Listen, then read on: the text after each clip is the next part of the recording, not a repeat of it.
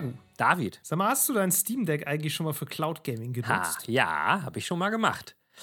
Ähm, die Krux ist, das wäre die Killer-Kombi, wenn man den Xbox Game Pass auf dem Steam Deck so nutzen könnte, also quasi nativ in Anführungszeichen. Das geht aber nicht. Ja. Auch wenn ich ge- irgendwo gelesen habe, dass das irgendwie noch kommen könnte.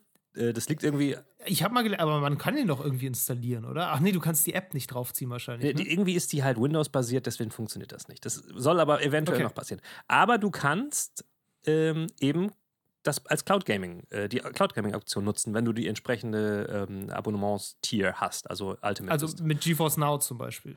Nein, nein, du kannst, du kannst ja Xbox Game Pass Ultimate auch xCloud quasi, ne? Ja. Äh, Aber offenbar ja nicht auf dem Steam Deck. doch, doch, das geht halt schon. Du hast doch gerade gesagt, es geht ich, nicht. Nein, ich kann halt die Spiele nicht installieren über einen Game Pass, aber ich kann die Cloud Gaming Option vom Ach Game Pass verwenden. so, ach so. Ja. Okay, das heißt, die einzige Möglichkeit, dass du den Game Pass überhaupt auf dem Steam Deck verwenden kannst, ist Cloud. Aktuell ja. Moment. Genau, und das habe ich, das hab ich schon gemacht und das funktionierte okay. Also ich habe ja relativ viel, unsere Hörer wissen das, mit Cloud Gaming zu tun gehabt und ausprobiert und getestet. Ähm, ich habe Ja. das Gefühl, andere Hardware-Optionen liefen besser, aber es funktioniert. Mhm. Kann auch an meiner, meiner Okay. Internetverbindung liegen, weil die habe ich ja im Laufe der vielen Jahre äh, schon öfters mal irgendwie gewechselt. Mm, Ich habe jetzt kein, kein Glasfaser mehr wie vorher und das mag auch damit zusammenhängen, ja.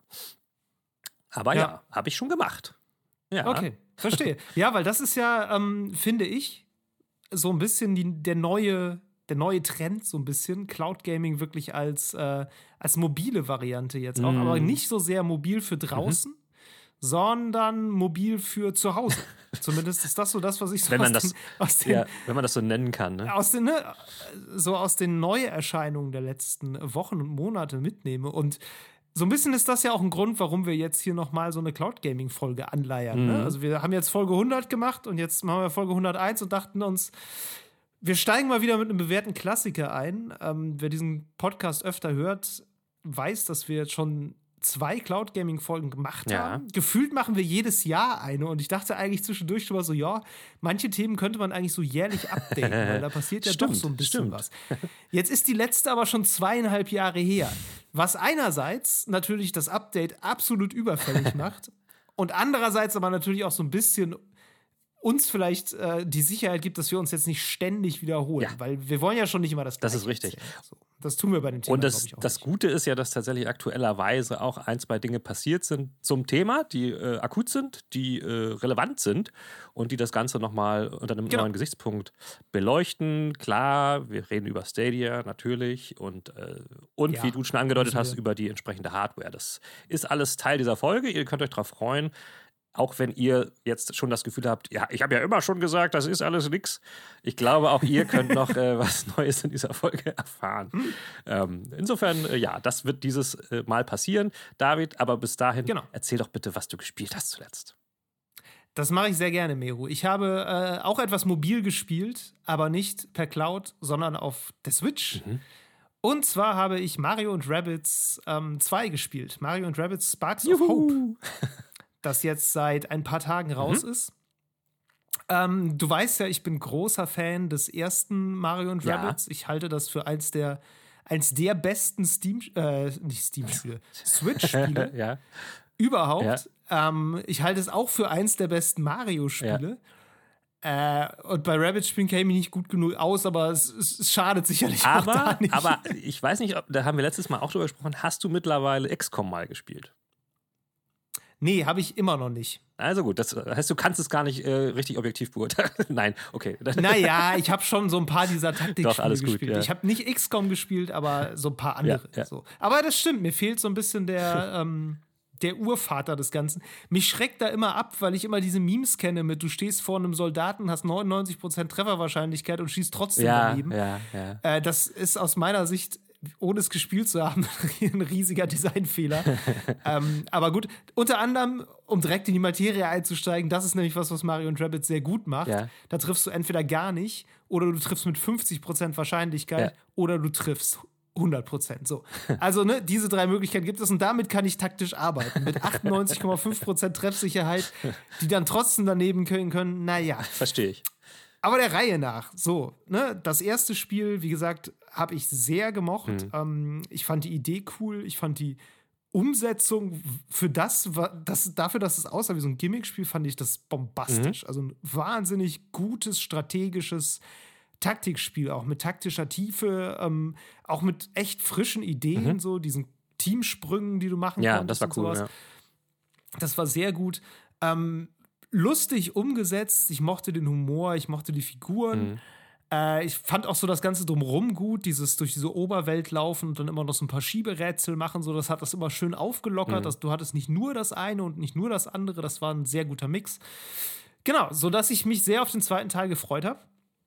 Und der ist jetzt da und ähm, ich kann vorwegnehmen, ich finde ihn auch, auch gut. So, Ja. also der, der Neuheitseffekt ist ein bisschen weg. Ja. Aber das Spiel macht trotzdem noch immer eigentlich alles richtig, was es richtig machen muss. Mhm, mhm. So, sie haben dieses ganze Taktik-Gameplay echt noch ein bisschen erweitert. Du hast jetzt so ganz interessante Sachen. Du- Vorher hattest du ja so ein Grid-Based-System, Ja. dass du quasi immer ne, bestimmte Felder weit laufen konntest und äh, dann dich nicht mehr bewegen konntest und dann konntest deinen Zug mal zurücksetzen. Aber ne, so Ja, grundsätzlich äh, war dann das eingeloggt. Und jetzt hast du sowas, dass du so einen Bewegungsradius hast mit deiner Figur, in dem du dich frei bewegen kannst. Also einfach in Echtzeit rumlaufen kannst die ganze Zeit. Ach. So kannst auch hin und wieder zurücklaufen, wie du möchtest. So. Okay. Und äh, stattdessen hat, ne, auch mit diesen Teamsprüngen, das ist jetzt eher so gelöst, dass du eine Figur irgendwo hinstellen kannst, zu einer anderen Figur wechseln kannst und mit der dann dahin rennen kannst und dann quasi in Echtzeit diesen Teamsprung machst und den auch selber steuerst. Also Oh. du flatterst dann so ein bisschen durch die Gegend. Du wählst also nicht ne, Ja. kein Zielfeld aus, sondern fliegst dann selber dahin so.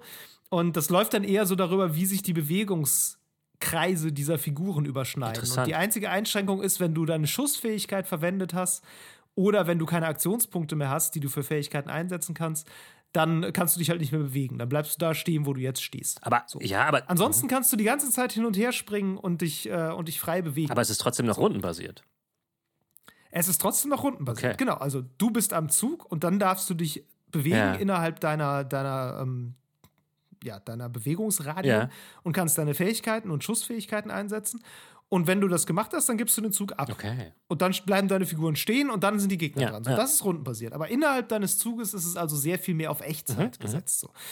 Das finde ich äh, an genau der richtigen Stelle weitergedacht. Ja, eigentlich. interessant, So, das ja. ist genau die Erweiterung, die Sinn gemacht hat. Das ist irgendwie clever, das funktioniert gut. Ähm, ansonsten haben sie tatsächlich das Ding einfach aufgeblasen. es ist einfach von allem mehr. Es ist größer. Vorher war das ja irgendwie so im Pilzkönigreich, so verschiedene Levels. Und jetzt hast du natürlich dann irgendwie ein Raumschiff und fliegst du zu verschiedenen Planeten, die Okay. alle so kleine Open-World-Areale sind, wo du rumlaufen kannst. Und also Open World in Ja, Anführungszeichen, ne? Da ist jetzt nicht so wahnsinnig viel, aber es gibt da Nebenquests und Sammelobjekte ohne Ende Mhm. und ja, ne, so dieses, also wirklich überall noch angebaut.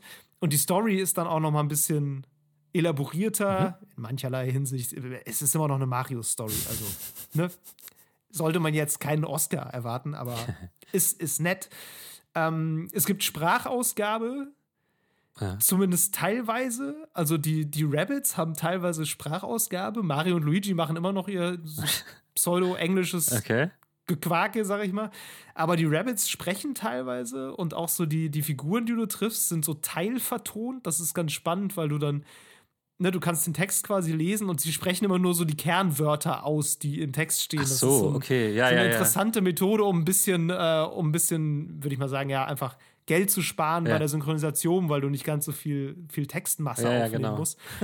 ähm, das ist eine Änderung, da bin ich nicht so Fan von. Ich finde eigentlich Mario-Spiele und Rabbits sowieso kommen ganz gut mit diesen slapstickigen Quatsch. Vokalisationen. Ja, beziehungsweise so lauten Also, eigentlich nur so, ne? ja, ich finde das eigentlich viel expressiver und auch interessanter, als wenn die jetzt richtig reden. Mhm. Mich hat das bei den Lego-Spielen auch schon so ein bisschen gestört. Ich glaube, das Neue ist ja auch irgendwie komplett synchronisiert jetzt, aber du, Ja. du kannst es umstellen. Das hat auch so diesen Lego-Modus wieder, wo sie dann einfach wie in den alten Spielen einfach nur so machen. Ja, da- das hat natürlich einen Grund, ne? Das Ja. ist ja klar, weil ähm, wenn man kleine Kinder hat, merkt man relativ schnell, dass es für die unmöglich ist, ein Spiel zu spielen, was auf Text äh, basiert, beziehungsweise wo du die Story nur verstehst, wenn du es liest. Das ist natürlich der Ja, Hauptgrund. das Gute, da, das Gute daran war ja immer, die hat man ja trotzdem häufig verstanden, weil die sich über die, ähm, über die Mimik und Gestik erzählt hat. So. Ja. Also ne, gerade so Cutscenes, ich meine, es gab im ersten Rabbits-Teil ja, glaube ich, auch schon diesen Staubsauger-Roboter. Ich meine sogar, dass der schon vertont war. Ja. Weil der dich so ein bisschen durchs Spiel führt. Ja, ja, genau, dieser, genau. kann mich der mit diesen irren. weißen, ja, klar. Genau, der ist auch nach wie vor vertont, aber die anderen eben jetzt zum Teil auch. Ja, okay, so. Und okay. ich meine, also mir hätte das gereicht, wenn sie sich das gespart hätten. Das finde ich fügt dem Ganzen nicht so richtig was hinzu. Ja. Aber gut, äh, kann man mit leben, ist kein Problem. Ansonsten, ähm, wie gesagt, ist halt an, alle, an allen Ecken Enden und Enden mehr. Also, es gibt auch jetzt noch so diese Sparks, die ja auch titelgebend sind, die Sparks of Hope. Mhm. Das sind so kleine, so Mischungen aus diesen Sternen aus Super Mario Gal Galaxy. Okay. Ich glaube, Lumas heißen die. Äh. Und Rabbits. Also die haben dann diese glubschigen Augen und so kleine Öhrchen auch und irgendwie sind aber so schwebende Sterne. Und die geben dir quasi nochmal so extra Fähigkeiten, wenn du sie einsetzt. Und die kannst du deinen Figuren frei zuteilen. Und da findest du halt ständig welche, die irgendwie, weiß ich, geben dir Blitzschaden oder irgendwie Resistenz gegen irgendwas oder machen dich unsichtbar, sodass du jetzt tatsächlich richtig Builds bauen kannst. Also Charakterbuilds mit Oh. diesen äh, Mario- und Rabbit-Figuren, indem du die, diese Sparks halt gut kombinierst und dann mit den Fähigkeiten abstimmst, die du haben, äh, die die haben und auch so auf die Gegner einstellst, gegen die du kämpfen musst. Ja. So, also diese ganze taktische Ebene haben sie da jetzt noch eingezogen, so, wo ich mir natürlich die Hände reibe, Natürlich. weil ich mag sowas ja wahnsinnig gerne. Ich mache ja gerne solche Bildsachen. Ähm, ich bin noch nicht so ganz mit mir selber schlüssig, ob ich das in dem Spiel so geil finde. Weil ehrlich gesagt ist es mir fast schon ein bisschen zu groß. so. Also ne, zu, zu viel, auch zu viel Nebenquest-Gedöns und so. Das fand ich bei dem alten eigentlich ganz schön, dass das so ein sehr kondensiertes Ding Ja. war. Ich habe das trotzdem, glaube ich, 40 oder 50 Stunden gespielt. Oh, krass. Aber ich habe in den 40, 40, 50 Stunden wirklich alles gemacht, Ja, inklusive dem DLC. Okay. Ähm, und das fand ich geil. Und das würde ich eigentlich auch hier gerne machen. Aber ich befürchte so ein bisschen, da schleicht sich vielleicht ein bisschen die Ubisoft-Philosophie wieder rein, denn es ist ja immer noch ein Ubisoft-Spiel. also, das war mein erster Gedachte, Gedanke, als ich gespielt habe: so, ja, es ist ein bisschen verubisoftet worden in mancherlei Hinsicht. Also, sie haben dann angefangen, ne, diese prozedural generiert sozusagen äh, irgendwelche Nebenquests, bring mir, besiege drei Gegner davon, sammel mir drei davon. Ah. Äh, so ein bisschen einfach so Beschäftigungskram, Mhm. wo du denkst, das alte Spiel hatte das nicht. Das war dafür vielleicht 40 Stunden kürzer, aber es war nicht schade drum und das hätte mir jetzt eigentlich auch nicht gefehlt. Hast du denn mal geguckt, wie lang das so im Schnitt ist? Das neue? Nee, habe ich noch nicht. Ja, okay. Habe ich noch nicht. Ich denke mal, die Hauptstory so 15 Stunden. Ja. Und dann, Der ne, Rest ist. Ja. kannst du ja. Also, der Rest das klingt für mich so, dass sie tatsächlich, das erste war so ein bisschen Proof of Concept, ne? Und jetzt haben sie gemerkt, Ja. ey, das hat ja voll gut funktioniert. Ähm, Ja. lass, mal, lass mal mehr draus schlagen. Gibt es denn da auch irgendeine Monetarisierung noch im Spiel oder sowas? Ich hoffe nicht. Nö, ne? nö, nö. Okay. Nee, das ist voll, alles gut. Das ist Vollpreis. Ja, ja. Also ich, oder ich habe es noch nicht gefunden. ich ich glaube, vielleicht gibt es noch irgendwelche Waffenskins, weiß ich gerade gar nicht. Ja, okay. Würde ich Ihnen zutrauen? So ist es nicht. Ja. Nee, aber also ich meine, wir haben ja letztes Mal oder in einer letzten Folge schon drüber gesprochen, was muss ein Sequel machen? Also muss es, wie, wie, inwieweit muss es sich unterscheiden vom Vorgänger, um ein gutes Sequel zu sein? Ähm. Klar, wenn hier so ein, zwei Gameplay-Features so neu sich anfühlen, dass es nicht mehr einfach nur mehr vom Alten ist, dann aber trotzdem die Sachen Ja. beibehalten werden, die den Leuten so gefallen haben, ist das, ist das ja, scheint das ja ein ganz gutes Ding zu sein. So. An sich schon, wie gesagt, ne, das klingt jetzt auch wahrscheinlich negativer, als ich es eigentlich meine, weil ich spiele es wirklich gerne und es ist wirklich ein gutes Spiel. Ja. So, ähm, es sind einfach so Sachen, die mir so gerade im Kontrast zum ersten auffallen und die mir häufig bei, bei modernen Spielen und gerade so bei Sequels auffallen, so ein, gewisse, so ein gewisser Hang zur Überfrachtung. Ja, ja, auf jeden Fall. So, ne, du willst nicht nur die Leute zufriedenstellen, die das halt einmal durchspielen, sondern du willst auch irgendwie Leute zufriedenstellen, die das die nächsten anderthalb Jahre spielen Klar. wollen. Und da sammelt sich halt schnell so ein bisschen so, finde ich, Ballast an, den es eigentlich nicht unbedingt bräuchte. Mhm. Ich finde auch das Setting, das erste Setting, äh, das erste Spiel hatte ja so ein, so ein Fish out of Water Setting im Ja. Grunde. Ne? Das war einfach, die werden halt in dieses Pilzkönigreich transportiert, stiften da Chaos, kennen sich da nicht aus und deshalb geht alles irgendwie den Bach runter. Und das hat ja auch ein bisschen damit gespielt, dass du so dieses, dieses typische Mario-Setting hattest und auf einmal hast du da diese anarchischen Kanickel, Ja, ja, genau. die also irgendwie alles auf den Kopf stellen. Und das dadurch, da kam ja auch ein bisschen der Reiz her dieses Spiels. Und jetzt ne, haben sie es quasi so in den Weltraum verlängert, wie man das ja gerne macht. So. Und da, da ist natürlich dann alles möglich. Da kannst du dann irgendwelche verrückten Planeten haben und irgendwelche verrückten Wesen, die da leben und Ja. verrückte Rabbit-Aliens und sowas. Und das ist auch okay. So, das ist auch klar, dass man mit diesem Setting gut arbeiten kann. Aber dabei geht halt so ein bisschen diese Kuriosität verloren, dieses, du hast eigentlich was Bekanntes, was dann aber ähm, geremixed wird sozusagen. Ja. Geremixed wird. Ja. So. Ich hätte es cooler gefunden, sie hätten sie in irgendwelche anderen Nintendo-Welten zum Beispiel ja, noch geschickt. Oder, oder so, weißt du, so ein Toy Story-Setting, wo du dann irgendwie in einem Kinderzimmer bist oder sowas. Irgendwie, irgendwie sowas. Weltraum ist halt immer relativ einfach, weil es halt so eine Blank Canvas ist, wo du einfach drauf machen kannst, was du möchtest. Ja. Aber wie gesagt, das ist Jammer auf hohem Niveau. Es ist ein gutes Taktikspiel, es macht Spaß. Ja. Es bietet dir wahnsinnig viele Möglichkeiten. Ich finde es gut. Ist jetzt ein bisschen die Frage, ob jetzt daraus eine IP geworden ist, die dann nach so einem Experiment und jetzt einer Fortsetzung quasi auch nach weiteren Fortsetzungen schreit. Also ob es jetzt irgendwie regelmäßig ja. sowas gibt. Ist das jetzt ein neues Franchise sozusagen? Oder also ich weiß es ne? Ich weiß es auch nicht so ganz. Ja. Also ähm, ich glaube, also für Teil 3 würde ich jetzt erstmal so sagen, naja, mhm. weiß ich jetzt nicht, was man da noch machen sollte. Also ja. vielleicht ist das dann auch ein bisschen durch. Aber ich könnte mir vorstellen, dass so Mario und Rabbits als als Grundlage vielleicht für was anderes auch funktioniert. Vielleicht kommt im nächsten Mario und Rabbids das Battle Royale. ne, solche Sachen. Oder äh, sie machen irgendeinen Mobile-Shooter damit. Oder also Mobile-Game würde ich ihnen eigentlich echt noch zutrauen, ja. dass das als nächstes kommt. Ubisoft und Nintendo sind da eigentlich beide sehr empfänglich für. Ähm, aber jetzt, also Mario und Rabbids 3 und dann nochmal so, hm, Weiß ich nicht. Aber ich habe da generell in dem Zusammenhang so ein bisschen auch über Sequels nachgedacht, als, als ich das halt gespielt habe. Auch jetzt God of War, ne? So, das ja. war auch so was, wo ich dachte, ja, das, das sieht schon geil aus und das ist bestimmt gut. Das ist bestimmt auch mindestens so gut wie das davor. Aber die Änderungen werden halt jetzt nichts Revolutionäres sein. Es wird einfach das ausbauen, was da auch schon gut war. Es ist auch völlig okay, aber will ich das in einem dritten Teil auch noch spielen? Das ist ja die Frage. Ja. So, ne? Es hat natürlich, also gerade bei God of War, das ist ja in der Hinsicht schon ähnlich äh, zu Mario und Rabbids, Rabbids, ist ja, dass es sowas völlig Neues gemacht hat. Also für, für diese Reihe, ja. ne? Also das, das neue, God, ja. das 2018er God of War war einfach ganz anders, als die Reihe vorher war. Und das hat es interessant gemacht. Jetzt ist es natürlich klar, ja. du, du baust das aus, aber natürlich bleibt der Bohr-Effekt so ein bisschen hängen. Also ich habe jetzt auch nur die Previews gelesen, ähm, die alle gesagt haben, ey, es sieht krass aus und es fühlt sich super an und ähm, es macht alles genau. besser. Aber natürlich ist es nicht mehr so dieser, dieser krasse äh, neue Wurf, große Wurf. Und ja, da muss man halt gucken, wie mutig dann auch die Entwickler sind, dann beim nächsten Mal nochmal was völlig neu zu machen. Aber ja, das ist, ja. das ist natürlich die Kunst. Also Teil 3, äh, Teil 3, vielleicht machen wir mal eine Folge über Teil, über dritte Teile. Gute das Idee. Ich wirklich, das fände ich wirklich mal spannend. Weil ich glaube, dass da noch richtig was drinsteckt. Von wegen, äh, Teil 1 ist so, ne, das, das etabliert ist, ja. Teil 2 baut drauf aus und bei 3 ja.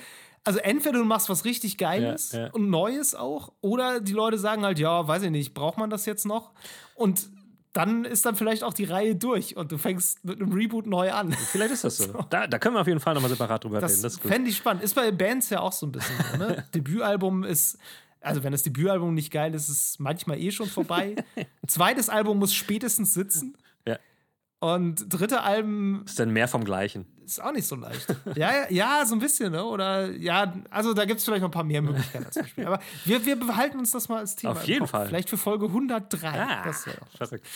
Mero, was hast du denn gespielt? Ja, also, lieber David, ich habe nicht so viel gespielt. Ich, du weißt es, ich weiß nicht, ob die anderen das auch wissen. Ich war im Urlaub, ich war in, in Griechenland. Ähm, mhm. Und ja, da habe ich ehrlich gesagt nicht viel gespielt, außer weiterhin auf meinem äh, Handy äh, ein bisschen Into the Breach, weil das einfach ein geniales Spiel ist, haben Aha, wir schon oft drüber gesprochen. Ja. Ähm, aber Taktikwochen bei Level ist tatsächlich so. Ähm, und äh, ich habe auch kein Cloud Gaming probiert, obwohl witzigerweise in Griechenland überall an jedem Strand du auch 5G-Empfang hast. Das ist nicht so wie. Ähm das kann ich nie ernsthaft überraschen, dass das Internet in Griechenland besser ist als hier. Naja, doch, weil der Rest der Infrastruktur ist hier eindeutig besser. Aber egal, lassen wir das. Ja. Ähm, ich habe aber tatsächlich was zu erzählen. Ich, ich mache das mal, das machen wir selten. Ich mache ein Shameless Plug einfach. Äh, nämlich bin ich schon oh. ganz schön aufgeregt. Ich bin nämlich an diesem Wochenende, das kommende Wochenende, ich, wir nehmen das hier gerade am 25.10. auf, ähm, moderiere ich auf der ersten Polaris-Con in Hamburg. Das ist eine, ja, nicht nur, aber auch Gaming-Messe. Da moderiere ich die große Hauptbühne und äh, Ich sag's nur unter uns, ich habe sowas noch nie gemacht. Geil. ich bin ganz schön aufgeregt. Falls jemand von der PolarisCon zuhört, ähm, nee. er kann das trotzdem. Ja, also das wird auch schon funktionieren. Ich freue mich ganz doll, wenn vielleicht einige da hinkommen und mir Hallo sagen und mir auch sagen, dass sie mich von Level Cap Radio kennen. Das Witzige ist nämlich, ich habe jetzt in der Vorbereitung gemerkt, dass tatsächlich relativ viele Programmpunkte sind Podcasts, die live auf der Bühne stattfinden. äh, von den Pete's Meets und von Dr. Freud und so. Ja, und da bin ich so ein bisschen unterwegs. Äh, das, da werde ich mir auf jeden Fall auch Mario versus äh, Mario und Rabbits äh, Sparks of Hope angucken, weil auch Ubisoft das da vorstellt. Wird auf der Bühne da ja. ein bisschen ähm, praktiziert, das Spiel. Ähm, da gucke ich mir ein paar neue Sachen an. Da gibt es bestimmt dann auch ein bisschen was zu erzählen in der nächsten Folge. Ja, und äh, du, da werden, da werden, glaube ich, viele neue Eindrücke auf mich einprasseln. Ich freue mich ganz doll, dass sowas jetzt auch nochmal in so einer Form bei uns in Deutschland und vor allen Dingen auch in Hamburg stattfindet, weil sonst gibt es sowas nicht so viel. Das ist ähm, ne, ich meine, klar, Gamescom, aber das ist noch ein bisschen anders, glaube ich. Wie würdest du das umschreiben? Also, ich habe das auch so ein bisschen gelesen ja. und habe so von ein paar Leuten mitgekriegt, dass die da hingehen. Das sind natürlich auch viel so Leute aus diesem Gaming-Bereich, aber jetzt auch eher so aus dem Business, würde ich ja. sagen. Ähm, ist das, ich habe es so ein bisschen gespeichert als Influencer-Messe. Ja, so kann man das auch sehen. Also, die machen halt verschiedene Dinge äh, auch zum Beispiel so ähm, Cosplay, aber auch sowas wie, wie, wie ähm, äh, Manga- und Anime-Zeichnungen und sowas haben da auch einen eigenen mhm. Bereich. Also es ist nicht nur Gaming, aber auch, es soll so ein bisschen das, ich mag dieses Wort nicht, aber dieses Nerd-Kultur-Ding halt vor allen Dingen widerspiegeln. Mhm. Und ähm, geht in die Richtung. Natürlich sind Influencer und Content Creator und Content Creatorinnen momentan der, das Zugpferd. Deswegen sind die auch da und ähm, ja, ja. machen da ihr Ding und sind da auch zu treffen. Und dann gibt es da auch eine Signing Area, wo dann halt äh, man sich mit denen fotografieren lassen kann und so. Ähm, ich würde einfach mal sagen, es ist so der State of the Art dieser, dieser Messen aktuell. So. Mhm. Ähm, und von allem etwas. Ja. Die Messe selbst beschreibt sich eher so als eben nicht eine Messe, sondern eher eine Art äh, äh, Erlebnispark. So.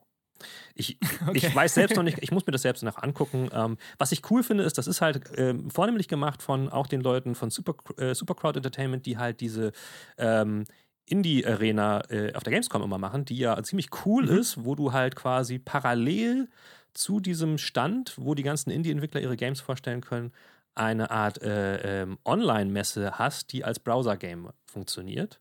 Und ja. auch da dann halt die Leute treffen kannst und mit denen reden kannst und dir die Sachen angucken kannst. Und äh, ich habe jetzt, als, seit ich mit denen zusammenarbeite, halt gemerkt, das sind echt coole Leute, die krasse Ideen haben und ähm, da gibt es auch eine Menge. Es gibt halt auch eine App irgendwie, die, ich weiß, jede Messe hat mittlerweile eine App so. äh, aber bei denen, weil sie das halt auch gerade mit dieser Indie Arena Booth so cool, so cool gemacht haben, glaube ich, ähm, das hat dann auch Hand und Fuß, weil ähm, die haben tatsächlich ein richtiges, die sind auch ein Spieleentwicklerstudio tatsächlich selber. Ja, weil sie halt ja. diese Browser-Geschichten auch entwickeln und so und auch aus dieser Kultur kommen. Und das, äh, ich habe oft das Gefühl bei anderen Messen, wo dann halt irgendwie auch eine App ist, dass das dann nicht viel mehr ist als Barcodes sammeln oder so, ne? Und dann, dann war es mhm. das und dann am Ende kannst du dir ein T-Shirt abholen. Und das ist halt dann irgendwie, finde ich manchmal ein bisschen schwach und nicht sehr kreativ. Nee, also ähm, ich freue mich da tierisch drauf. Jetzt, ähm, oh, jetzt muss ich das Datum nochmal nachgucken. Ich glaube, das ist der 28. Genau, vom 28. bis 30 ist die Polaris Con in Hamburg und äh, ja, kommt da unbedingt vorbei. Ihr seht mich auf der großen Hauptbühne. Das wird absolut mega crazy. Also, meine Güte. Ich bin sehr aufgeregt.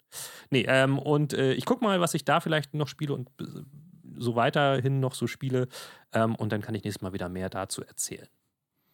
Ähm, was kostet das ein Eintritt? Boah, da, da, ja, das kostet Eintritt, da fragst du mich jetzt was. Okay. Ich glaube, das ist ja, kann man. Ich glaube, ein Dreitagesticket kriegst du, kriegst du relativ günstig da. Also, das ist das erste Mal und ähm, ich weiß, dass die Stadt bzw. auch die Messe Hamburg, die haben da ein bisschen reingebuttert. Die sagen jetzt das erste Mal, gucken wir noch nicht so drauf, wie erfolgreich das ist. So, das ist ein, soll sich mhm. über mehrere Jahre etablieren. Insofern glaube ich, wird es auch jetzt nicht so krass voll sein am Anfang. Ähm, kann man sich auf jeden Fall mal anschauen, glaube ich, wenn man sich für den Bereich okay. interessiert. Yo. Klingt gut, vielleicht komme ich auch noch. Da würde ich mich ja freuen. Da würde ich mich freuen. ähm, genau. Äh, so, dann haben wir das abgehakt. Äh, Housekeeping ist durch. Dann würde ich sagen, geht's ab in die Cloud, oder nicht? Das würde ich sagen, ab in die Cloud. David, wie viele Stunden äh, Red Dead äh, Online musstest du denn jetzt irgendwie retten von deinem Stadia-Account Richtung, Richtung anderer Plattformen? Dankenswerterweise tatsächlich keine einzige. so. ähm, ja, ich habe hab Stadia eigentlich nur über den, äh, den Arbeitsaccount, den ich habe. Ähm, als Presse hat man sowas ja manchmal. Ja. Ähm, genutzt und auch eher so aus, aus Jux, so zum Ausprobieren. Ja. Äh, was habe ich? Ich habe einmal habe ich da dieses äh, SteamWorld Quest gespielt, ah, ja. diesen mhm, Karten-Battler mhm. aus diesem SteamWorld-Universum. Mhm. Den habe ich, oh, ich glaube, fast durchgespielt, aber nicht ganz, weil irgendwann so ein Gegner kam, der mich genervt hat, dann habe ich es gelassen. ähm, und dann habe ich relativ viel The Division 2 gespielt. Ah. Stadia tatsächlich. Ja, ja, ja.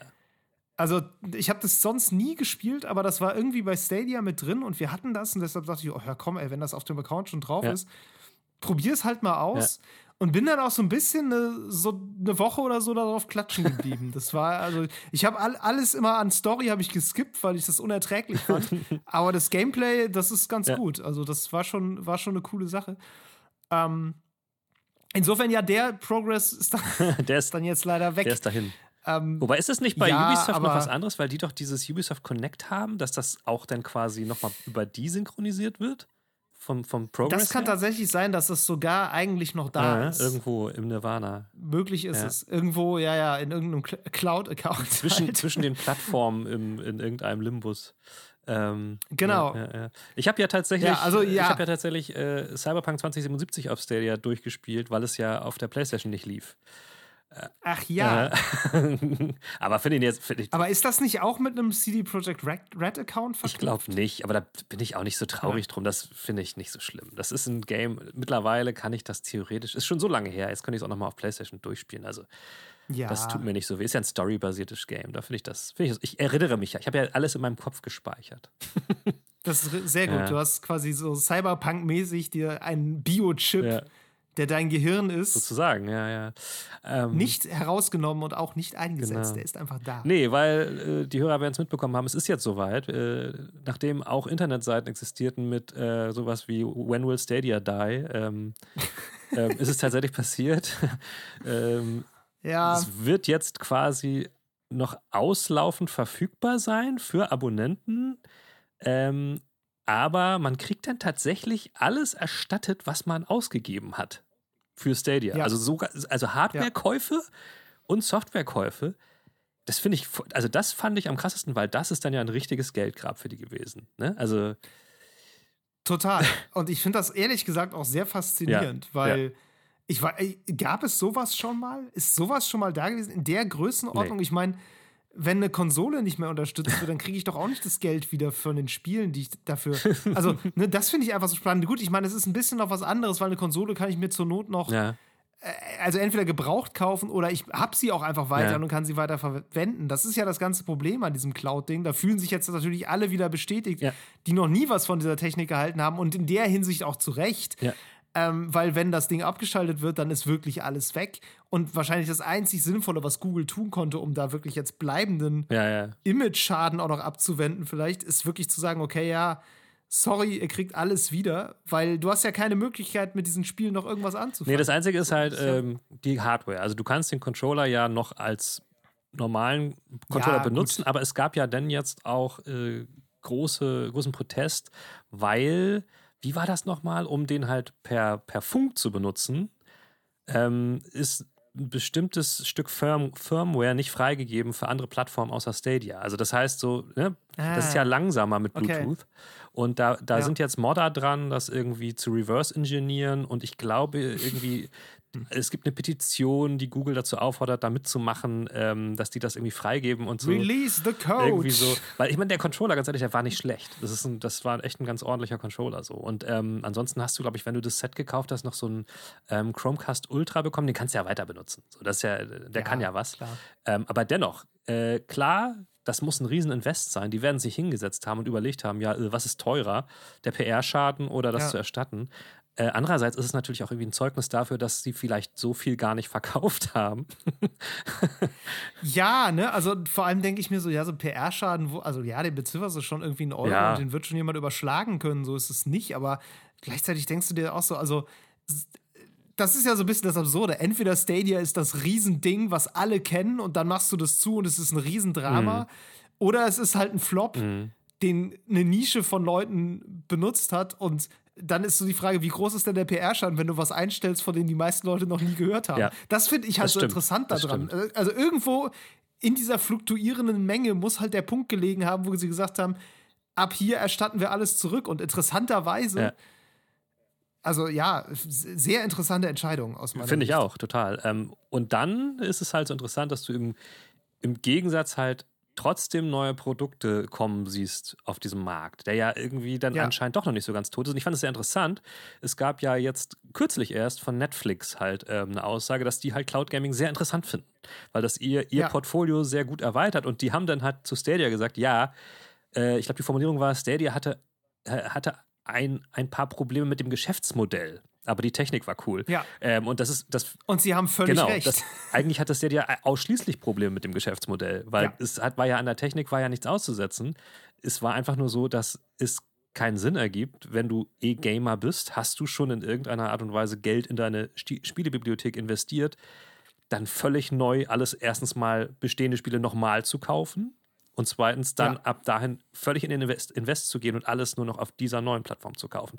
Äh, Insofern, das, das, die Technik war nicht das Ding. So, und deswegen, ich glaube schon, dass es für Netflix, denen ja seit Ewigkeiten schon irgendwie eine Affinität zu Games nachgesagt wird, richtig, richtig interessant sein könnte.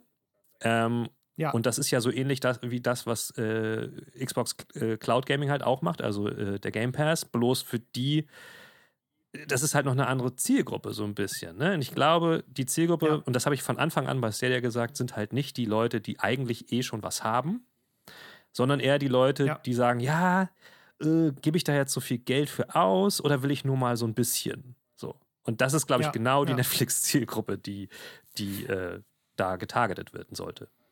Total. Und Netflix hat halt den Vorteil, ne? Ähm, die haben halt genau das Geschäftsmodell, was im Moment on vogue ist in der Hinsicht Ja. und was auch funktioniert, nämlich so ein Abo, wo du monatlich was zahlst und dann ähm, kannst du die Inhalte einfach nutzen. Ja. Das war ja das, was, was so vollkommen auf eine überfordernde Weise, wie man im Englischen sagt, baffling war bei Google Stadia. Ne? Also so völlig, hä? Ja.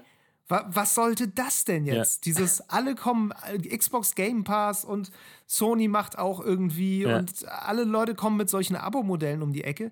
Und Google stellt sich hin und sagt so, nö, du musst jetzt 60 Euro oder 70 Ja. hinblättern, um hier das Spiel auf unserer nicht, nicht haptischen Konsole spielen Für die du auch noch so. zahlen Und musst monatlich. Für die du auch, ja, für die Basisversion ja nicht, Ja, okay. aber für die, Okay. äh, für die ähm, Pro-Version natürlich schon. In der Pro-Version waren dann wieder ein bisschen Spiele dabei. Also es war auch noch so ein bisschen so ein Mischmasch, wo niemand wusste, ne, am Anfang wusste ja auch niemand, muss man da jetzt was für zahlen oder nicht. Ähm, so. Also kom kommunikativ schwierig. Total. Sch- Geschäftsmodell aus einer anderen Zeit. Ja. Und Netflix hat im Grunde das Geschäftsmodell schon und der einzige Schritt ist jetzt noch irgendwie Cloud-Server zu mieten. Und ich meine, das macht ja total Sinn für die. Ich meine, du hast Into the Breach jetzt gespielt, das haben die gepublished. Das lädst du im Grunde einfach im, äh, in deinem Handyshop runter und loggst dich dann mit deinen Netflix-Daten Ja. ein und dann kannst du das spielen. So, ob das jetzt auf deiner internen Hardware läuft oder ob da im Hintergrund eine Verbindung zu einer Cloud-Infrastruktur aufgebaut wird, das merkst du ja im Zweifel noch nicht mal, wenn die Internet Im Gegenteil, je ist. weniger du das merkst, desto besser für ihr Geschäftsmodell. Das, weil dann keine, Ja. kein, keine Hürde nochmal stattfindet. Weil nochmal was irgendwo einloggen, nochmal installieren, runterladen, äh, weißt du? Genau, Also insofern, genau. und ähm, das Wichtige ist halt, der Unterschied zum, zum Game Pass, der ja im Grunde genommen das gleiche auch liefert, also ein bestehendes Abo, was du im Zweifelsfall eh schon bezahlst, wo du dann noch was Ja. zusätzlich machst. Der Unterschied, der, glaube ich, in, diesem, äh, in diesem, dieser Hinsicht sehr wichtig ist, ist, dass bei Netflix halt das neue Leute sind. Beim Game Pass sind es Leute, die eh schon Spielende sind, die eh schon eine Hardware haben, weil sie ja spielen und das quasi Ja. nur noch als, sagen wir mal, Ausweichprodukt eventuell nutzen. Und das, seien wir ehrlich, also ich zahle zwar dieses Ultimate-Abo, Abo, aber ich benutze es sehr, sehr wenig. So. Ja. Bei Netflix Ich zahle es nicht, weil ich es nicht Siehste, benutze. siehste. Und bei Netflix sind das Leute, die halt eigentlich was anderes wollen und ähm, Ja. eine Zusatzleistung bekommen. So. Und das kann für viele Leute, die quasi so ein bisschen noch unentschlossen sind, äh, ausschlaggebend sein. Ne? Also wenn Ja. das jetzt halt bessere und, und, und größere Spiele sind, dann sagen sie, okay, warum soll ich jetzt den Game Pass nehmen, wenn ich dazu noch was anderes bei Netflix bekommen würde? Und Ja. das ist der große Unterschied. Ja. Da glaube ich, da. Ich erinnere mich daran, dass ja Phil Spencer vor, vor Jahren mal gesagt hat: Ja, unser nächster großer Konkurrent ist nicht Sony, sondern Netflix. Ähm, Total. Und ich meine, sie haben ja auch immer vom Xbox Game Pass auch als das Netflix für Games Exakt. gesprochen. Umso lustiger ist es, wenn Netflix jetzt Games macht, weil dann Ja. ist Netflix das Netflix für Games. Ähm, mal abwarten, wie das alles wird. Total, Ne? Aber ja. so die Pläne sind auf jeden Fall da. Die Kombination ergibt total Sinn. Und wie sie ja auch selber sagen, die Technik ist nie das Problem gewesen. Ähm, bei Google Stadia war wirklich einfach das Geschäftsmodell das Problem. In dem Sinne ist Google Stadia fast ein bisschen der, der Outlier, würde ich sagen, Mhm. weil die meisten Cloud-Dienste, die gestartet sind, zumindest die großen, funktionieren ja nach wie vor gut. So, Ja. Also, ne, sowas wie Xbox Game Pass, Sony hat einen eigenen Cloud-Dienst. Äh, Shadow gibt es irgendwie auch Ja, ja. noch, auch wenn das schon fast eher ein kleinerer ist. Und ähm, ja, ich habe auch festgestellt, ist, äh, das hat sich so, kriegt man jetzt normalerweise, glaube ich, nicht so mit, aber wenn du so hinter den Kulissen diese ganze Gaming-Magazin-Sache und so mitkriegst, also das ist auch jetzt gerade über Corona, ist das durchaus Usus geworden, dass du so Anspiel-Events online machst. Und das läuft dann auch über einen Genau. Cloud-Server. also ich habe zum Beispiel Outriders vor ein paar Monaten, als die, der DLC kam, da war ich bei so einem Event, beziehungsweise ich saß hier zu Hause, da wo ich jetzt auch sitze, und war halt über einen Discord-Server diesem Event zugeschaltet. Da gibt es mittlerweile auch Agenturen, die sich, die nur das machen, die so Events dann bei Discord organisieren. Das ist total Ja, geil. ja. Du wirst dann so durch Räume geschleust und dann gibt es eine Ansprache und Interview-Slots und so. Und dann musstest du dich auch bei so einem Dienst einloggen. Ich glaube, Parsec, Parsec war das, ja. Genau, und darüber wurde dann halt das gestreamt. Ja. So, das ist natürlich dann nur so gut wie deine Interverbin- Internetverbindung, wie immer bei Cloud Gaming. Aber das gibt dir eben für diese Situation als Spielepublisher die Möglichkeit, das zu machen, was du nämlich gerne machen willst in der Situation. Du willst das Spiel zeigen, aber du willst auch gleichzeitig die hundertprozentige komplette Kontrolle Ja. behalten. Auf so einem Event geht das immer gut. Da stellst du einfach eine Playstation hin und da weißt du schon, okay, das kann jetzt niemand abfilmen irgendwie oder du siehst sofort, wenn jemand das Handy zückt. Aber ne, du, hast, du musst nicht Gefahr laufen, dass da irgendwie irgendwas an die Öffentlichkeit kommt, was da eigentlich noch nicht Mhm, hin soll. Es gibt ja auch NDAs und so weiter. Ähm, und hier ist es natürlich viel schwerer, wenn du sagst, hier Leute, wir haben euch eine Demo gebaut, installiert die mal bei euch und dann spielt das. Du weißt ja nicht, was die Leute damit anstellen. Aber mit so einem Cloud-Ding kannst du das halt steuern und insofern ist das für diese Zwecke total gut. Ja, klar, also Und das fand ich interessant, weil das so ein, so ein B2B-Case fast schon Total. ist. Also ich meine, man kann, man kann das natürlich dann auch capturen und äh, weiter publizieren. Es wird auch wahrscheinlich ja, ist aber können. wesentlich schwerer, weil du ja auch weil du ja auch switchen musst auf deinem PC. Also da läuft ja quasi ein zweiter virtueller PC auf deinem. Ja. Also da musst du schon, und es sieht auch, schon recht es sieht viel auch Aufwand wahrscheinlich betreiben. relativ mies aus. Also ja, aber es gibt tatsächlich B2B-Cases auch. Also zum Beispiel, um nochmal auf Shadow zurückzukommen, die hatten ja auch einige Probleme. Die sind ja auch insolvent gegangen zwischendurch. Ja. Ähm, und wurden dann aufgekauft von einem Anbieter, der Cloud-Lösungen halt B2B-mäßig anbietet und haben sich jetzt, glaube ich, auch ein bisschen mehr Richtung B2B ausgerichtet. Aber ähm, ich glaube, ich habe auch gelesen, dass die, dass Bandai Namco auch mit denen irgendwie mal zusammengearbeitet hat. Ähm, halt wahrscheinlich auch für solche Sachen, beziehungsweise der, während der Pandemie haben auch viele Entwickler äh, solche Dienste genutzt. Ich habe auch, als ich damals mit jemandem von CD Projekt Red gesprochen habe im Interview, hat der mir auch erzählt, dass die Parsec benutzt haben ähm, während der Entwicklung, ähm, weil Mhm. sowas dann halt super wertvoll ist, wenn die Leute von zu Hause arbeiten. Ähm, bei Shadow äh, war aber auch noch das Problem, dass die tatsächlich zu billig waren. Das war, äh, die waren zu billig, deswegen gab es einen riesigen Andrang und sie konnten die ganzen äh, konnten gar nicht mehr bedienen. Die ganzen Leute, die kamen und einen Account wollten, haben teilweise monatelang äh, gewartet, bis Ja. ihre Vorbestellungen sozusagen durchkamen. Und das hat natürlich einen Rattenschwanz an Unzufriedenheit mit sich gebracht. Äh, mittlerweile Ja. sind die aufgekauft worden und haben vor allen Dingen erstmal die Preise erhöht. So. Und jetzt gibt es halt wieder Ja. innerhalb von ein paar Stunden einen Account, wenn du, wenn du das willst. So, das ist natürlich auch so, ein, so eine Gratwanderung. Ne? Wie viel wollen die Leute für sowas bezahlen? Und was hat das denn zur Wie viel Folge? kannst du dafür Genau. liefern? Ja, ja. Ähm, das, Interessantes Problem, aber. ja, total. Ich, also ich habe hab darüber gelesen, ich fand es ich fand's total schlüssig. So, klar, bin Ja. ich auch jemand, ich sage so, okay, jetzt kostet es, glaube ich, 30 Euro mindestens oder was. Das finde ich schon hart. Ähm, Ich glaube sogar 50 mal war mein letzter keine Stand. Ahnung. Sie haben, sie haben auch Tiers reduziert. Es gibt nicht mehr so viele verschiedene. Ähm, und äh, ich fand eher den Deal, den GeForce Now gemacht hat, der ja irgendwie um um die 10 Euro oder sowas liegt, ähm, Mhm. den fand ich halt eher interessant. Also für was anderes würde ich es vielleicht auch nicht machen. Aber auch da hast du oft Probleme mit Wartezeiten zu Stoßzeiten, wenn du einfach irgendwas spielen willst. So. Ähm, ja. Abgesehen, dass deren Geschäftsmodell ja auch noch ein bisschen komplex ist, sodass du bestimmte Spiele spielen kannst und sowas alles. Ähm, aber das ist natürlich eine Abwägung, ne? Als Anbieter, wie viel Preis kannst du dir leisten äh, aus ja. der einen oder anderen Warte? So. Äh, was man zusammenfassend sagen kann, also die Anbieter sind alle noch irgendwie am Start. Cloud Gaming ist nicht, nicht weggegangen.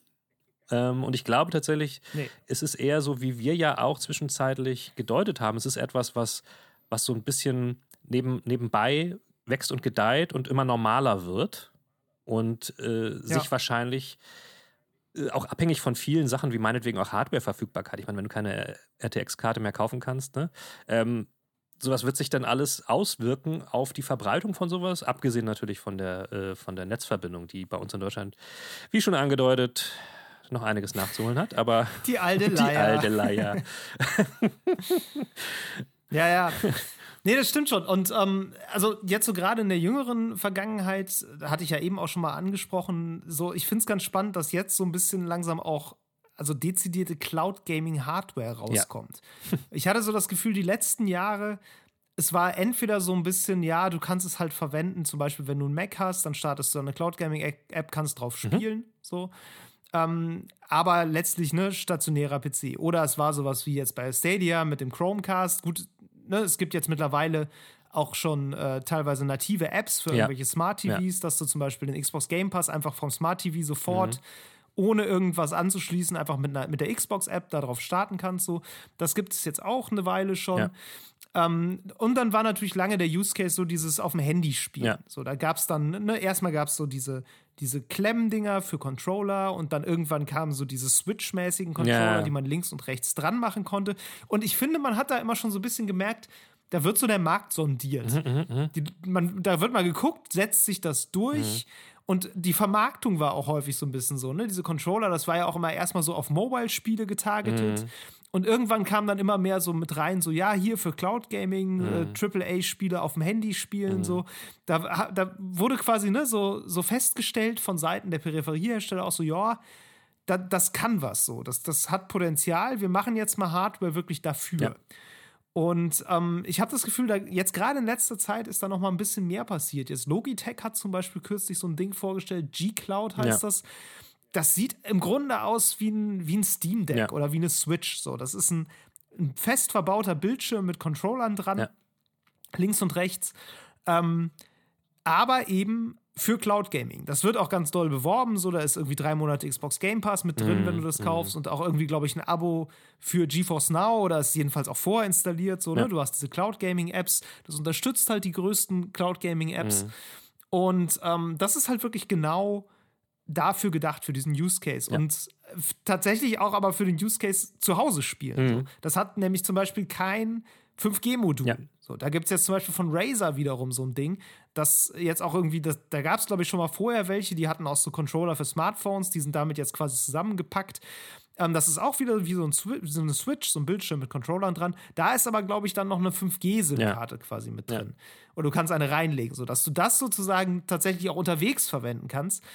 Ähm, aber wie gesagt, dieses Logitech-Ding eher so für zu Hause. Ja, ja, ja. So, und das finde ich ganz interessant, dass diese Hardware jetzt langsam ankommt. Ja, das, das, sehe ich genauso. Ich meine, es war meinem Empfinden nach, wobei vielleicht liegt es, es ist auch ziemlich subjektiv, war das immer so ein Ding, dass sie primär Apple-User angesteuert haben, weil die halt oft mhm. in, ihrem, in ihrem Ökosystem so ein bisschen gefangen sind. Die haben dann meinetwegen auch ein iPad, was natürlich sich perfekt eignet.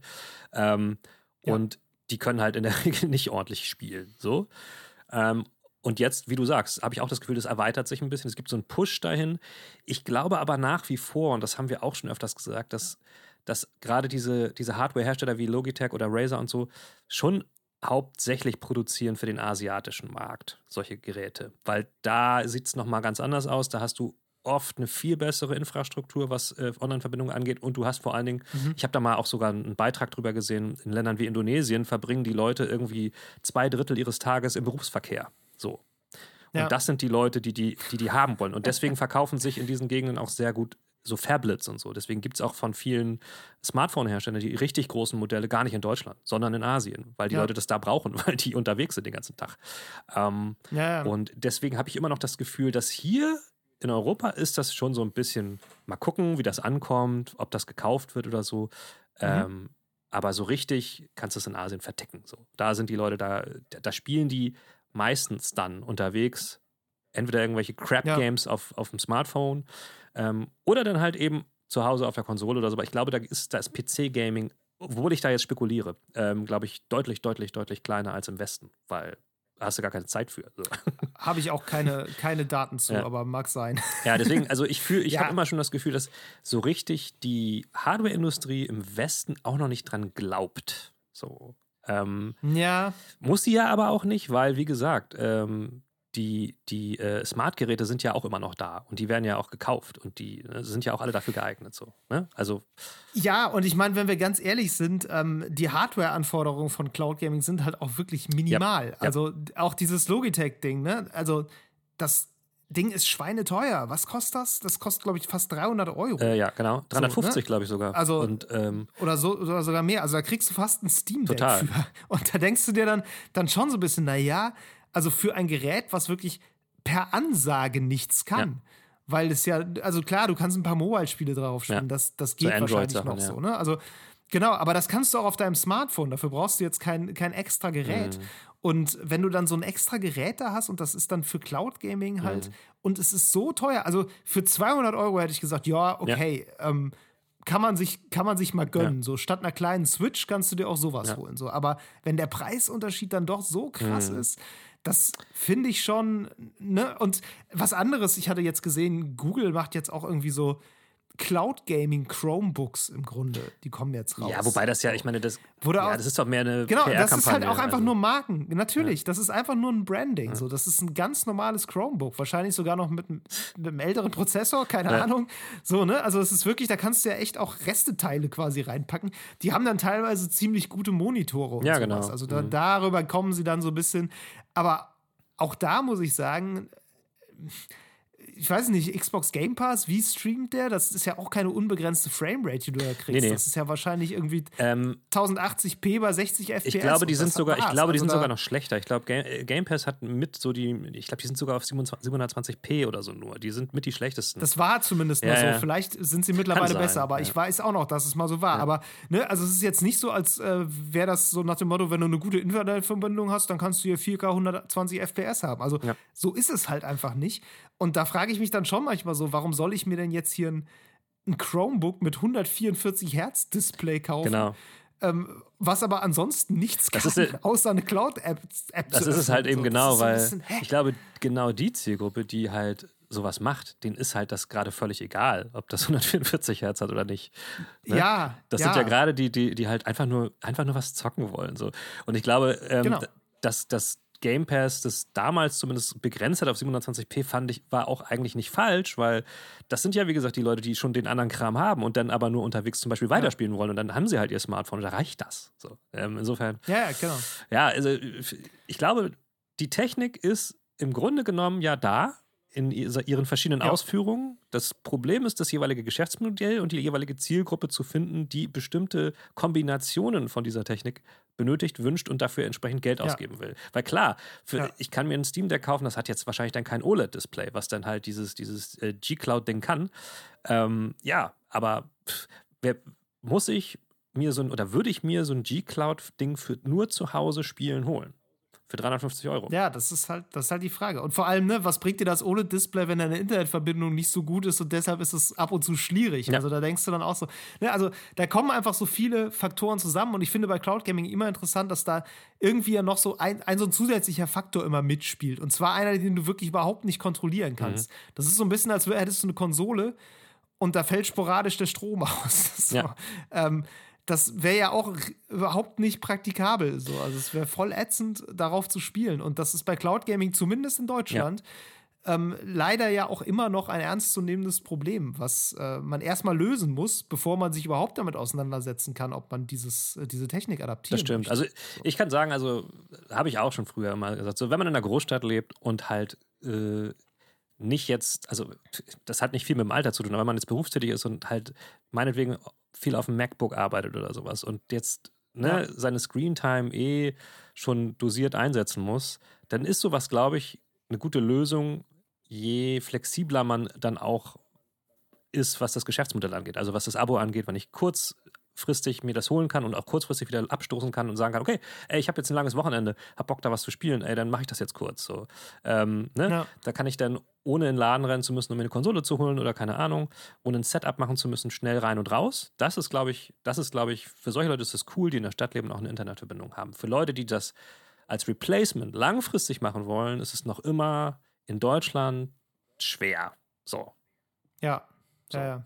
Also außer Einzelfälle. Also ich hatte das ja, als ich noch Glasfaser hatte in Hamburg, da hätte ich das auch, also hätte ich auch langfristig mit einem Shadow-PC leben können. So ist es nicht. So. Ja. Aber das ist natürlich dann wiederum langfristig, ja. musst du auch dann wieder rechnen, ab wie viel Monaten kann ich mir eigentlich auch wieder eine Hardware kaufen. So. ja, natürlich, das muss man dann gegenrechnen, das ist richtig. Ja. Ähm, ich meine, äh, letztlich, es, es wird ja, wie du schon sagst, ja, es wird ja besser, ja. so langsam. Ähm, ich finde es zum Beispiel auch ganz interessant, dass Nintendo ja zum Beispiel ähm, vor ein paar Jahren noch gesagt hat, so, nee, europäischer Markt, da bieten wir das gar nicht erst an mit dem Cloud Gaming. Ich weiß noch, das war auf der Switch, war mhm. das so ein so eine Schlagzeile, als sie, glaube ich, in irgendein Assassin's Creed rausgebracht haben. Ich glaube, Odyssey, Odyssey war das, ja. In Japan und ich, vielleicht auch in Südkorea, mhm. ähm, wo sie gesagt haben, das kann man dann streamen. So. Und das war so, ja, nee, Europa, hm, eher nicht so. Davon sind sie ja auch weg. Also mittlerweile kommen ja regelmäßig Spiele als Cloud-Version mhm. auf die mhm. Switch. Jetzt gerade zum Beispiel auch noch hier dieses A Plague Tale Requiem, ah, okay. das Sequel zu A Plague Tale Innocence. Ähm, das, soweit ich weiß, ist das auch als Cloud-Version da. Und das, ich habe das mal ausprobiert mit Control, als das gestartet war.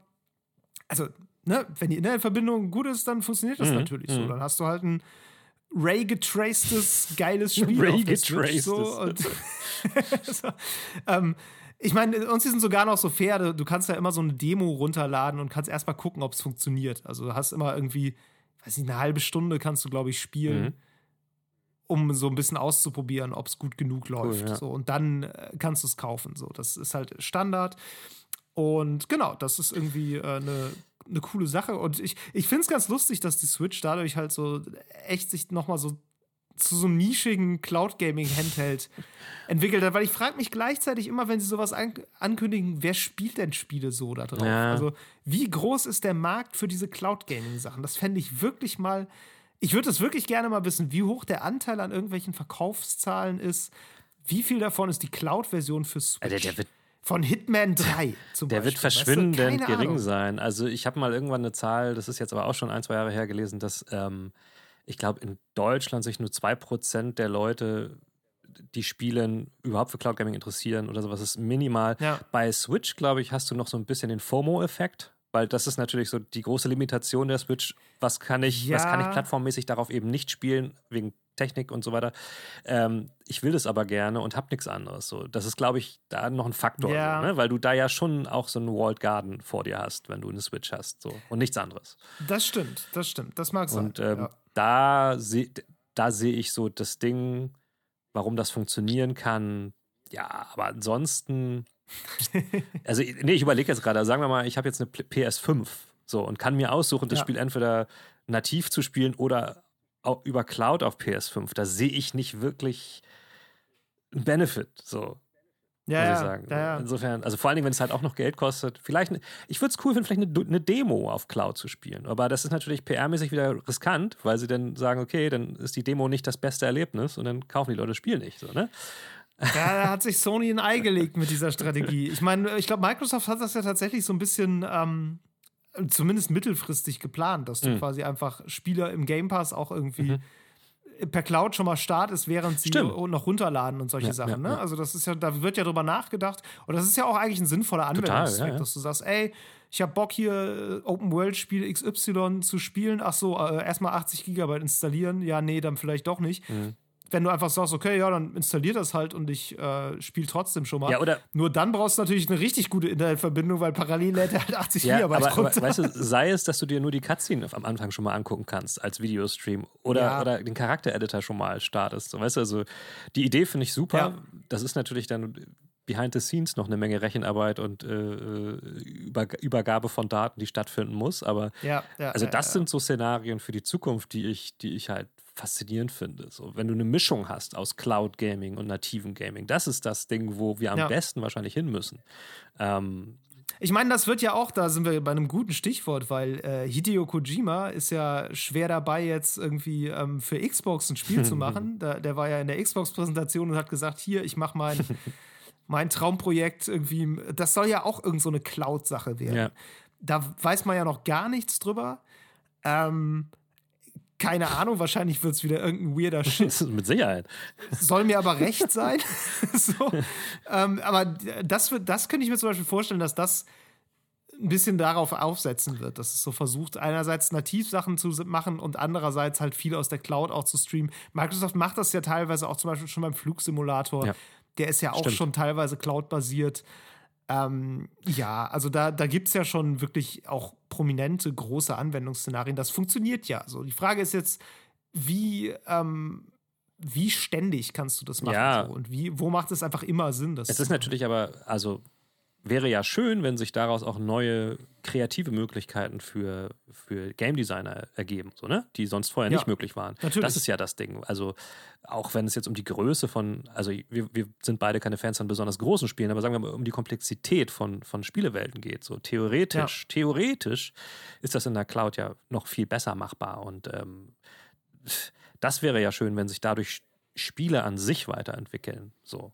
Ne? Klar, ich meine, du erinnerst dich ja noch an den Meilenstein Crackdown 3, der ja auch äh, mit Cloud-Anbindung gestartet ist. Und ähm, naja, also klar, ist, ist ein bisschen unfair. Das war 2017, Ja, glaube ich, ne? ja. oder 18 oder so. Also Microsoft hat es wieder gut lange gemacht. her. Ja, und das Spiel war ja auch, ähm, nun ja, also nicht so gut, ähm, aber hat, immer, hat es immerhin mal probiert. Und es, genau, da ging es ist ja genau in die Richtung. So, was kann, was kann Cloud, was normale Games eben nicht können? Aufgrund Genau. Ja, und das, das ist, finde ich, so das Interessante. Und das war ja auch bei Stadia so ein bisschen der Gedanke. Sie wollten neue Möglichkeiten bieten, ne, wie Leute auch miteinander spielen. So. Ähm, und, Ja. und, und oh, das Internet im Allgemeinen nutzen und das wurde alles nichts, beziehungsweise die Features kamen einfach nicht. Sie sagen ja immer noch, dass sie das irgendwie im B2B-Bereich weiter forcieren wollen. Ey, ich bin gespannt. Ja, Äh, kann ja sein. mal sehen. We will see. Sehen, ähm, ja. Ich äh, frage mich noch immer sehr, was mit, äh, wie heißt er gleich, Phil, äh, Phil Harrison. Harrison passiert, der jetzt diverse, Der Totengräber der genau, Gaming-Branche. der die PS3 ver, vers äh, versemmelt hat. Was noch? Die Xbox One war es, glaube ich. Die Xbox One war ja auch Und die und Stadia, alles Ja. auf seinem Mist gewachsen. Ähm, ja, Der, das ist faszinierend. Das ist so ein richtiger Fall von Failing Upwards. Total. Ne? So, der hat echt ein großes Konsolenprojekt nach dem anderen zersägt. Ja, ja. Und irgendwie, das würde mich nicht wundern, wenn der in ein paar Monaten wieder irgendwo anders auftaucht Ja. und wieder irg irgendwas launcht. und ich bin sicher, dass, dass du in, in, in Großbritannien mittlerweile gegen ihn Wetten abschließen kannst in hohen Beträgen. Und äh, vielleicht sollten wir das tun.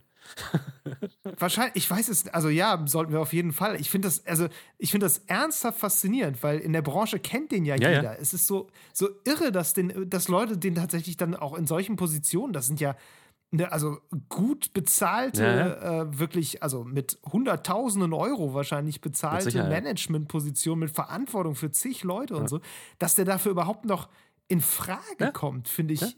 Irrwitzig fasziniert. Also der muss, der, also für sich selbst muss der ein wahnsinnig guter Verkäufer sein. das kann ich mir nicht anders erklären. Alles andere ist offenbar schwierig, aber sich selbst kann er verkaufen. Ich wüsste gerne, welches Geschäftsmodell er da so äh, präsentiert, wenn er über sich spricht. Weiß, vielleicht kriegt man ihn jetzt über Abo. Er hat aus der Vergangenheit gelernt. Das wäre gut. ja, äh, abschließend, äh, David, nutzt du Game, äh, Cloud Gaming? Und, und ab wann glaubst Nee, du, ab wann glaubst du, ist der Punkt erreicht, an dem du es dann doch nutzt? Ich glaube tatsächlich, ich bin jemand, der wird es wirklich erst nutzen, wenn es genau wie du sagst, so eine Hybridtechnologie geworden ist und einfach automatisch mitläuft. So. Weil solange ich einen Gaming-PC habe, der Spiele auch abspielen kann, sehe ich keinen Grund, das per Cloud zu spielen. So. Ähm, und ja, wahrscheinlich müsste wirklich einfach das so sein, dass das Spiel halt startet und im Hintergrund läuft irgendeine Cloud-Anwendung mit, die halt was dazu beiträgt. So. Aber ich hätte jetzt wenig Antrieb, mir mich irgendwie in Cloud richtig dann einzuwählen jedes Mal und darüber zu spielen. So. Ich habe gerade noch so ein bisschen überlegt aus Energiespargründen, ob man so. Das ist ein Faktor, aber ja. groß, ja, das ist ein persönlicher Faktor, weil ich zahle dann weniger Strom, weil ich keine Grafikkarte betreiben Mhm. muss. Aber um ehrlich zu sein, im Großen und Ganzen spart Cloud Gaming halt überhaupt kein, keine Energie, weil es ähm, in großen Rechenzentren läuft und ähm, naja, Ja, weiß ich nicht so also ganz. das habe ich auch mal drüber viel gelesen. Das ist halt äh, auch umstritten, ne? weil diese Rechenzentren natürlich wahrscheinlich schneller und besser als du und ich daran arbeiten, effizienter zu arbeiten und Strom, Strom zu sparen, einfach weil die halt viel mehr Strom bezahlen müssen. So langfristig. ja, das mag ne? sein. Ähm, Das Problem ist immer, ne, ähm, ich habe jetzt einen, kann ich mal kurz einen kleinen Plug machen hier, der ist nicht für mich, aber der ist für ein sympathisches kleines Magazin, für das ich schon mal geschrieben habe, nämlich superlevel.de. Da ist neulich ein Artikel erschienen zu Umweltsünden im Gaming und da ging es unter anderem auch so ein bisschen um ähm, Software und um Cloud Gaming und dass ein Problem eben auch immer ist, wenn, ähm, ähm, wie soll man sagen, wenn Technologien zwar stromsparender werden, aber dadurch auch mehr genutzt werden, dann hast du halt immer das Problem, dass dadurch der, der Stromspareffekt sich immer so ein bisschen nivelliert wieder. Das heißt, wenn wir jetzt sagen, ja gut, Cloud Gaming spart vielleicht Strom im Vergleich zu einem teuren Gaming-PC, gleichzeitig kann das natürlich jeder von zu Hause nutzen. Also wenn dann wieder zig Leute das verwenden, dann hast du wieder das Problem, dass du eigentlich nichts einsparst, sondern eher wieder mehr Strom verbrauchst. Und das sind einfach so, so Rechnungen, die sind in der Hinsicht natürlich ganz interessant. Ja. Ja, also wie gesagt, als persönliche Stromsparmaßnahme vielleicht. Aber wie gesagt, ich glaube, ich bin dann eher so jemand, der auf die Hybridweise wartet. Ja, ich denke auch. Ähm, bei mir ist das ein bisschen, ja, ich, ich, als ich noch viel, viel mehr auf dem Mac gearbeitet habe, da war das für mich auf jeden Fall ein Riesenthema. Seit ich dann relativ schnell und günstig an einen Medium guten PC rangekommen bin, hat sich das definitiv verringert. Aber Ja. ähm, ich kann mir vorstellen, sagen wir mal, ich entscheide mich jetzt aus berufstechnischen Gründen äh, wieder für einen sehr, sehr teuren äh, MacBook Pro oder sowas, dann wäre das auf, für mich auf jeden Fall ein Ding, weil ich, ich habe erlebt, wie das gut funktioniert. So. Und deswegen ist das für mich auf jeden Fall eine gute Ja. Al- Alternative. Und ansonsten warte ich eher so ein bisschen auch darauf, dass es vielleicht mobil infrastrukturell besser nutzbar wird. So, das wäre für mich ein Riesenfaktor. So. Ja. Ähm, weil ich finde es schon Ja. interessant, den Use Case irgendwo zu sein. Jetzt nicht unbedingt in der Bahn, aber wenn ich irgendwo längere Zeit bin, ähm, umsteigen zu können ähm, und das nutzen zu können. Und vor allen Dingen dann halt, Nein, klar, gerade wenn man irgendwie nur einen scheiß Laptop zum Beispiel Ja, dabei genau. hat und nichts anderes so und aber ein bisschen spielen will. So. Sicher. ja, oder auch irgendwie auf die Schnelle. Also weißt du, wenn ich jetzt nicht, wenn ich jetzt unterwegs bin und nicht 60 Gigabyte runterladen will, so einfach aus Zeitgründen, Ja. nicht unbedingt, weil ne, ich muss ja eh eine Datenverbindung haben, aber aus Zeitgründen, äh, dann wär, ist das für mich eine super Alternative. So. Aber auch da wäre Ja. natürlich das Optimum, wenn das quasi parallel läuft, da hast du recht. Ja, Ja. so, so. Also wir, wir Tja. sehen, es, die Zukunft ist noch nicht ganz da. Ähm, vielleicht gibt es noch mal irgendwann eine Nee. Folge. Es ist, so, es ist so ein bisschen wie dieses Paradox mit dem, ne, du, du willst irgendwie auf einen Punkt zulaufen und äh, du verkürzt immer um die Hälfte und kommst nie an, sondern kommst dem Ja, immer nur ja, näher. ja. So, so ein bisschen sind unsere Cloud-Gaming-Folgen. Wir verkürzen den Abstand, bis es dann endlich die Technologie der Zukunft ist. Ich bin sehr dankbar, dass wir das nicht für VR Wollte ich machen. weil sagen, das ja. könnten wir jetzt seit Jahren jeden Monat machen. die Technologie der Zukunft oder fürs Metaverse oder Da muss ich sowas. nämlich auch sagen, dass ich finde, Ähm, Cloud Gaming macht immerhin noch mehr Fortschritte als VR. Also, uff. Definitiv. Es ist die bei weitem nutzbarere Technologie mittlerweile. Das würde ich auch sagen. Also, klar, VR ist vollkommen nutzbar, alles gut, aber ich glaube, das an breiten Potenzial ist Cloud Gaming jetzt schon weiter. ich auch so, ja. Ja. Da werden uns bestimmt einige Gut. Hasskommentare von der VR-Fanbase Ja, haut- erreichen. Nein, Ey, gerne, haut rüber. Bring it. sehr gut. Nein.